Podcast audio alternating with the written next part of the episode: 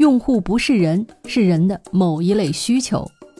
这句话呢，出自互联网教父级产品大师于军。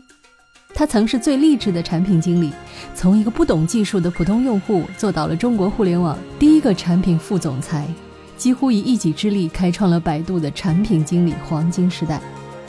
他的产品理念也影响过无数的产品经理。除了这句很有意思的“用户不是人，是需求的集合”，他还提出过产品的几个阶段。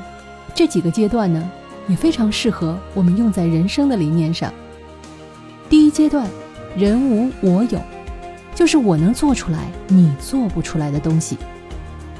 第二阶段，人有我优，优秀的优，指的是啊，随着时间的推移，大家都能做出我做的东西了，那我要做出让你们叹为观止的极致体验。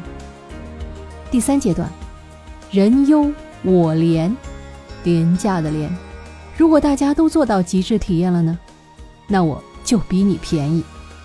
第四阶段，人廉我转，转换的转。